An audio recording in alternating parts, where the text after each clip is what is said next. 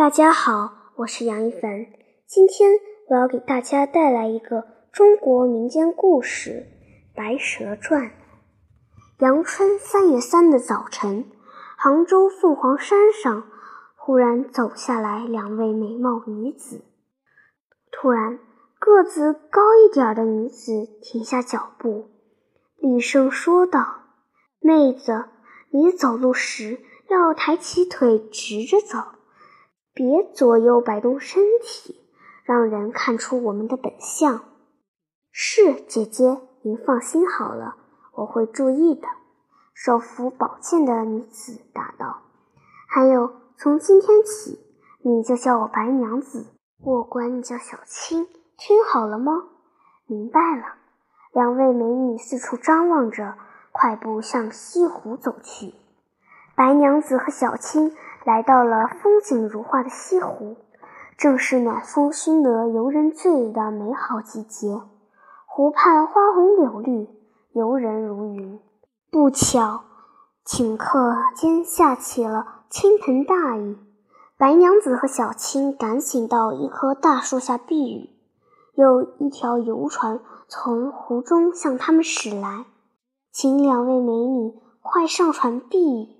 站在船头的男子喊道：“小青刚要抬腿上船，白娘子狠狠地拽了他一把。白娘子问道：‘请问官人，您是何许人也？’‘哦，在下姓许，名仙，你们就叫我许仙好了。’快上来吧，看你们的衣服都淋湿了。雨越下越大，白娘子和小青只好上船避雨。”雨停后，许仙邀请白娘子和小青下船到家里做客。小青与白娘子窃窃私语：“他家这么大呀，一定是个有钱人。”“哼，他平白无故请咱们来家里，肯定没安好心。不过看他文质彬彬的样子，不像个坏人。那谁知道呢？文质彬彬的坏人多了。别忘了。”咱们和他可是素不相识呀！许仙向白娘子和小青作揖说道：“我自父母去世后，独自一人住在这空旷的大房子里。看起来你们二位不是本地人，家一定离这儿很远吧？如果你们不嫌弃，暂时住在我这里，可在杭州好好游玩。”白娘子和小青正好无处落脚，就住进了许仙家。一天，白娘子摇手把一盘青果变成了一盘白银，她吩咐小青端来，对许仙说：“听说这一带瘟疫流行，看起来你又整天无所事事。这样吧，你用这些银子开家药店，我们一起解救那些没钱看病的穷人吧。”许仙深受感动，连声答应下来。许仙和白娘子到瘟疫流行最广的镇江开了家药店，取名保和堂。每天，白娘子号脉诊断，许仙写方开药，小青前后招呼，三人忙得不亦乐乎。他们对交不起药费的穷人也一视同仁，对症下药。在保和堂看过病的人，没有一个治不好的。这样一传十，十传百，店里人来人往，络绎不绝，门槛都被踏平了。能解救这么多病人，白娘子和小青决定暂时不走了。日久天长，白娘子和许仙产生了爱情，他们互敬互爱，结为夫妻。这对夫妻治病救人、喜结良缘的佳话在当地广为流传。话说，镇江金山寺里有一个法海和尚，为人阴险毒辣。从前得了瘟疫的人都到金山寺烧香拜佛，请法海和尚画符，他借机赚了不少钱。自从保和堂开店后，来烧香的人越来越少了。法海妒火中烧，愤愤不平。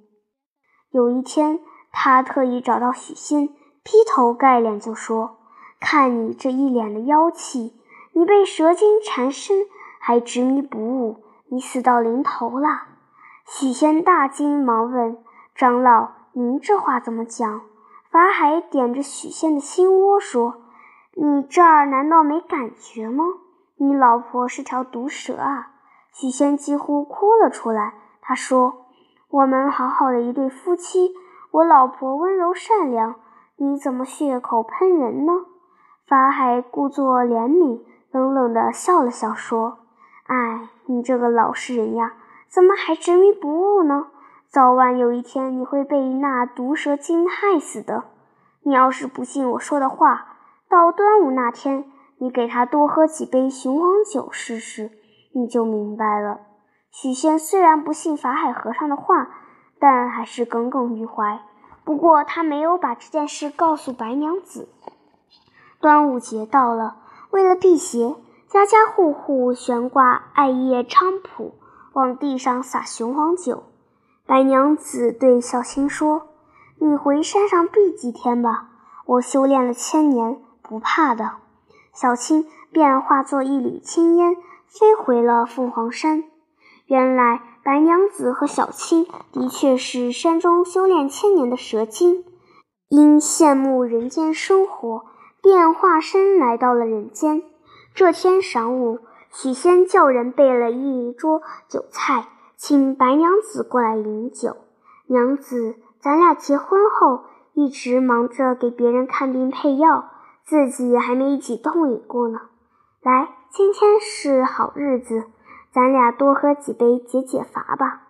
说完，许仙给白娘子蘸了满满一的一杯雄黄酒。白娘子怕许仙起疑，接过酒来一饮而尽。许仙又蘸上第二杯、第三杯、第四杯。几杯酒下肚后，白娘子捂住了太阳穴。官人，我今天有点不舒服，觉得头重脚轻，浑身发软，恐怕是病了。让我去休息一会儿吧。说着说着，白娘子躺倒在地，转眼间，白娘子变成了一条又粗又大的白蛇。许仙亲眼看到妻子变成了蛇，哎呀一声，当场昏死过去。待白娘子酒醒后，她又恢复了美女的模样。她看到许仙躺在自己身边，可怎么推也推不醒。他摸了摸许仙的心口。还有一丝热气，他知道只有昆仑山上的灵芝草才能救活许仙，便只身飞往昆仑山。住手，你妖精！谁让你来采灵芝？昆仑山上两个守护灵芝草的灵童不许白娘子采摘。可是白娘子一心想救丈夫，她二话不说，挥舞宝剑击退了这两个灵童。白娘子采了一颗灵芝后，急忙下山去救许仙。白娘子给许仙喂下了用灵芝熬成的汤药，许仙很快醒了过来。他看着眼前的白娘子，想不起发生了什么事情，只朦胧记得曾经看到一条白蛇。这时，小青已闻讯赶回来，他对许仙说：“仙哥。”恐怕是眼花了吧？我刚才回来时，看到一条白闪闪的东西从窗户飞出去，转眼就不见了踪影。该不会是苍龙现形吧？